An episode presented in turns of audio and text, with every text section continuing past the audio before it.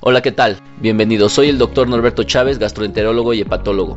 Les doy la bienvenida al podcast de asesoría para pacientes con enfermedades hepáticas.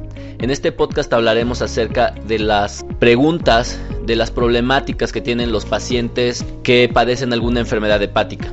Para esto tendremos cuatro categorías o cuatro secciones dentro del podcast. La primera es historias de consultorio. En las historias del consultorio vamos a hablar acerca de lo que me ocurre al día a día, de lo que yo veo con los pacientes, de lo que me preguntan. Y esto es muy importante porque en muchas ocasiones los pacientes preguntan lo mismo. Entonces cuando un paciente hace una pregunta es bueno comentarla con el resto de la gente. En la sección de consultas virtuales hablaremos acerca pues justamente de lo que ustedes envían a través de las redes sociales, a través de Facebook, de Twitter, de Instagram, de Pinterest, de nuestro canal en YouTube. Por cierto, los invito a que revisen todas nuestras redes sociales en nuestro grupo de Facebook que se llama Asesoría para Pacientes con Enfermedades Hepáticas. Actualmente ya cuenta con más de 600 miembros, 675 para ser exacto. Pueden visitar nuestro canal en YouTube el cual se llama Asesoría para Pacientes con Enfermedades Hepáticas, el cual cuenta ya con cerca de 2.500 suscriptores. La verdad es que es un canal que está bastante bien y que puede ayudar a que ustedes encuentren mucha información sobre las enfermedades hepáticas. También en Pinterest nos pueden encontrar como es mi gastro y en Twitter también como es mi gastro. Posteriormente tendremos una sección que hemos llamado Noticias de esmigastro.com. Este es nuestro portal en donde tenemos toda la información que pueden encontrar sobre las enfermedades hepáticas y sobre las enfermedades gastrointestinales. Les invito a que revisen nuestra página. Si no se quieren perder nada de la información, los invito también a que bajen la app. Pueden entrar a la tienda de aplicaciones de Google y buscar Esmigastro y entonces ahí van a encontrar toda la información de manera directa, no van a perder ni un solo artículo y de esta manera pueden estar completamente informados sobre las enfermedades gastrointestinales y hepáticas. Y finalmente tendremos una sección de mito o realidad, en donde vamos a hablar acerca de algunos pensamientos o algunas creencias que tienen los pacientes sobre las enfermedades hepáticas y bueno, la evidencia que existe sobre si son mito o una realidad. Así que sin más les doy la bienvenida al podcast de asesoría para pacientes con enfermedades hepáticas. Bien, en las historias del consultorio eh, voy a hablar algo que ocurre de manera frecuente en la consulta. Y esto es la pregunta que tienen los pacientes acerca de cada cuánto tiene que ver un paciente con cirrosis hepática al gastroenterólogo. Y esto es muy importante porque les causa preocupación por varios motivos. El primero de ellos puede ser económico, evidentemente tener que ir frecuentemente con el médico puede ser oneroso.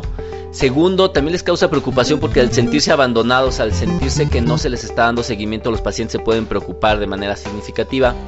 Entonces, a veces es difícil, no existe un parámetro exacto de cada cuánto se tiene que ver a un paciente con cirrosis hepática. Lo que sí se sabe es que cuando el paciente tiene descompensaciones recurrentes, cuando el paciente se siente mal, cuando el paciente tiene mucha afectación en su calidad de vida, es muy probable que tengamos que ver a ese paciente de manera mucho más regular cada cuánto puede ser muy variable, puede ser lo que el paciente requiera. Hay veces, y tengo pacientes que tienen que ser vistos a veces cada semana o cada dos semanas, incluso después de haber sido hospitalizados requerimos vigilancias muy estrechas. Pero por otro lado tenemos pacientes que si se encuentran adecuadamente compensados, adecuadamente mm, tratados, Podemos verlos incluso hasta cada año. Tengo un paciente en especial, uno de mis pacientes con más tiempo en mi consulta, que es un paciente con una gran afectación en distintos órganos. O sea, es un paciente que tiene afectación cardíaca, pulmonar, renal y obviamente cirrosis hepática y lo veo cada año. Y este paciente se encuentra en perfectas condiciones. Así que no hay una respuesta específica en relación a cada cuánto tenemos que ver a los pacientes que tienen cirrosis hepática. Los tenemos que ver las veces que son necesarias. Ahora bien, tampoco se trata de estar viendo al paciente de manera innecesaria, ya que hay colegas que desafortunadamente lo citan de manera sistemática, es decir, tienen un paciente que está en perfectas condiciones y lo están citando cada 15 días o cada mes cuando en realidad no le hace falta. Mi consejo al final en esta historia que vi durante la semana, porque tuve pacientes que los tuve que ver cada semana de manera recurrente porque se encontraban muy mal, y tuve que tener pacientes que los, como les comentaba, los he visto cada año.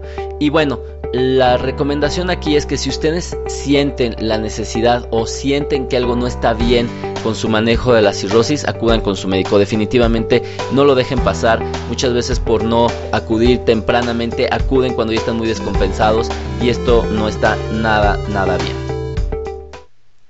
Bien, ahora en la sección de consultas virtuales, la cual los invito a participar.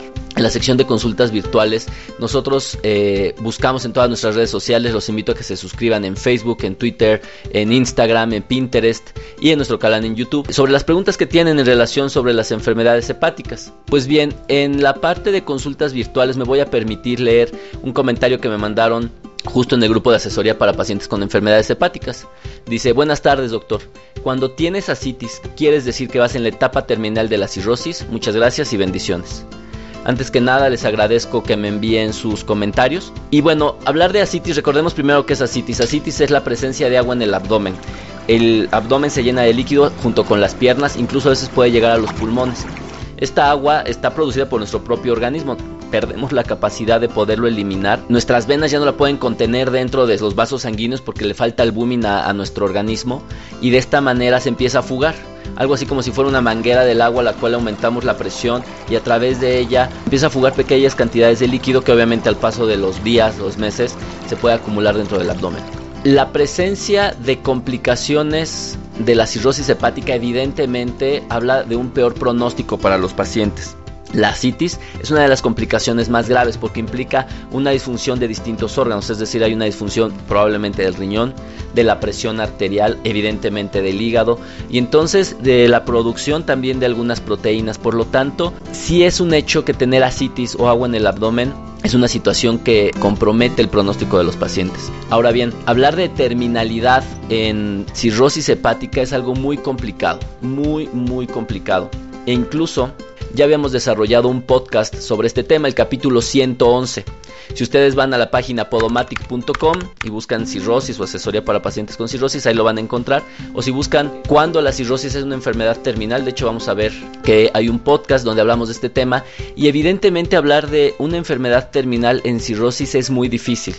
Y es muy difícil porque los pacientes son muy dinámicos, cambian de manera abismal. Tenemos pacientes que hemos visto hospitalizados muy graves y que tienen un pronóstico muy grave durante su hospitalización y les va muy bien, incluso tienen supervivencias de meses e incluso de años. Entonces es muy difícil hablar de terminalidad. Sabemos que existen muchos factores que pueden influir en el desarrollo de esta terminalidad, es decir, cuando un paciente puede fallecer e incluye el acceso a los servicios de salud, el soporte familiar con el que se encuentran, entre otros factores. Entonces, respondiendo a la pregunta que me hicieron llegar a través de nuestro grupo de asesoría para pacientes con enfermedades hepáticas, si es una etapa avanzada de la cirrosis hepática. Tener asitis es una etapa avanzada de la cirrosis, es una etapa muy complicada, pero la terminalidad no la determina únicamente la asitis. Así que si tienen algunas de las complicaciones de la cirrosis, lo correcto es que se atiendan porque muchos pacientes pueden responder bastante bien al manejo de las complicaciones y convertir la cirrosis hepática en una enfermedad crónica. Bien, ahora en la sección de noticias de esmigastro.com, sitio que los invito a que lo revisen, a que lo analicen, a que lo esculquen y a que si tienen dudas que no se hayan respondido en nuestro sitio, nos la envíen. Nuestro sitio es www.esmigastro.com y en la parte derecha ustedes pueden encontrar un formulario donde pueden llenarlo y pueden enviarnos sus preguntas. Y en esta ocasión voy a hablar de una noticia que es bastante importante para el grupo de asesoría para pacientes con enfermedades hepáticas. Y es la primera evidencia científica acerca del uso de los genéricos para el tratamiento de la hepatitis C. Como saben, ya desde hace algunos años hubo una revolución en el tratamiento de la hepatitis C y existen tratamientos orales, es decir, con dos tabletas al día durante 3 a 6 meses el paciente tiene una tasa de curación del 96%. Estos nuevos tratamientos son geniales porque tienen prácticamente nulos efectos adversos, unas tasas de curación cercanas al 96% y obviamente esto es pues una excelente noticia para los pacientes con eh, hepatitis C. La mala noticia es que el costo es excesivamente caro. En México actualmente pueden estar variando, obviamente va a cambiar con el dólar y de acuerdo al periodo o al momento en que ustedes escuchen este podcast, pero puede costar entre 600 y 800 mil pesos el mes. Y si eso lo multiplicamos por 3 o lo multiplicamos por 6, pues se torna un costo muy muy alto. Existen países que de alguna manera y de manera legal y de manera científica y de manera correcta pudieron obtener patentes para ser genéricos y uno de ellos es la India. También aparentemente en Asia los hay y en Egipto. Y pues bueno, actualmente en México se pueden importar estos fármacos, hay un mecanismo legal a través de la COFEPRIS para poder obtener estos medicamentos. Y la pregunta que siempre tienen los pacientes es si estos genéricos, antivirales genéricos, son igual de eficientes que los de marca comercial. Y bueno, este es un estudio que se publicó en el Journal of Hepatology, actualmente es la mejor revista de patología a nivel mundial, y reporta los resultados de casi 180 pacientes tratados con medicamentos genéricos. Y la buena noticia de este trabajo es que la respuesta es igual. Es prácticamente similar, 96%, solo 4 pacientes de 180 tuvieron que suspender el tratamiento por efectos adversos y obviamente los efectos adversos que se reportaron, que fueron en más pacientes, fueron muy leves, dolor de cabeza, molestias abdominales, cansancio, pero prácticamente el 99% de los pacientes pueden tolerar este medicamento. Y el beneficio de todo esto es que este medicamento puede llegar a costar entre 50 a 100 mil pesos, 3 o 6 meses. Entonces la diferencia es abismal, o sea, con lo que cuesta casi una semana de tratamiento del de marca, podemos comprar completamente todo el tratamiento del de patente y las tasas de respuesta, al menos las reportadas de manera internacional, son muy buenas. Así que bueno, esta es una buena noticia para todos los pacientes que tienen virus de hepatitis C. Si quieren leer más información sobre esto, los invito a que revisen nuestro sitio www.esmigastro.com y es la noticia de hecho que se publicó el día 16 de febrero. Si no, lo que pueden hacer es entrar a la página www.esmigastro.com. Hay una lupa ahí donde pueden buscar y en esa lupa ustedes escriben curación de hepatitis C o hepatitis C. Les van a salir todas las noticias que tenemos sobre la hepatitis C y obviamente pueden leer esa noticia y otras que tenemos sobre esta enfermedad. Finalmente llegamos a la sección de mito o realidad. Probablemente en donde más existe mito es sobre un tema que nos importa a todas las personas que trabajamos con cirrosis y obviamente a los pacientes que tienen cirrosis hepática y es si la cirrosis es reversible o no.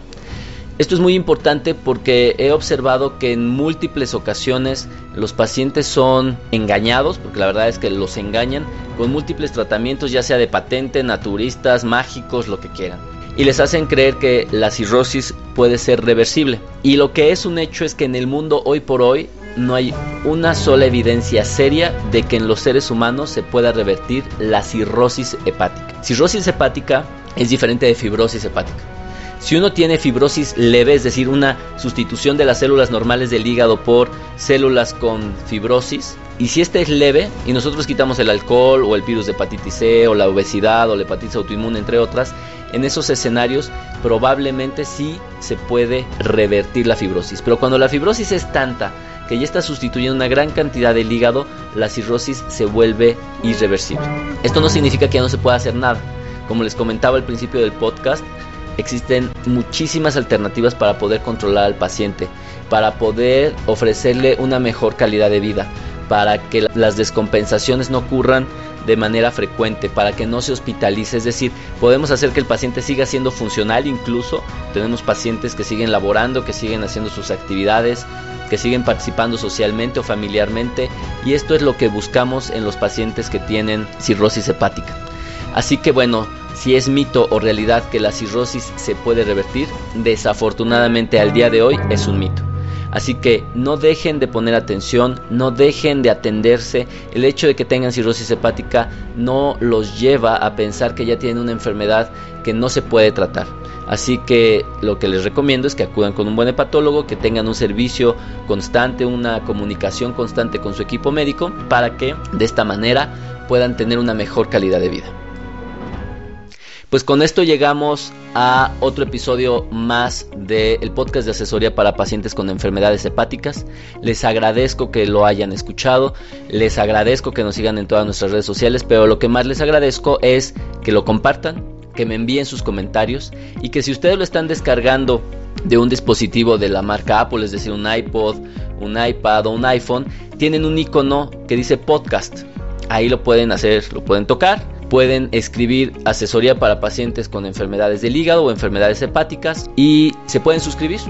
Esto significa que al suscribirse ustedes van a recibir de manera automática y sin que tengan que estarlo ahí correteando todos los episodios del podcast. Pero si ustedes no tienen un teléfono eh, de la marca Apple, pueden bajar una aplicación gratuita que se llama Podomatic y ahí buscar igual asesoría para pacientes con enfermedades hepáticas y pueden descargar igual de manera automática todos los episodios.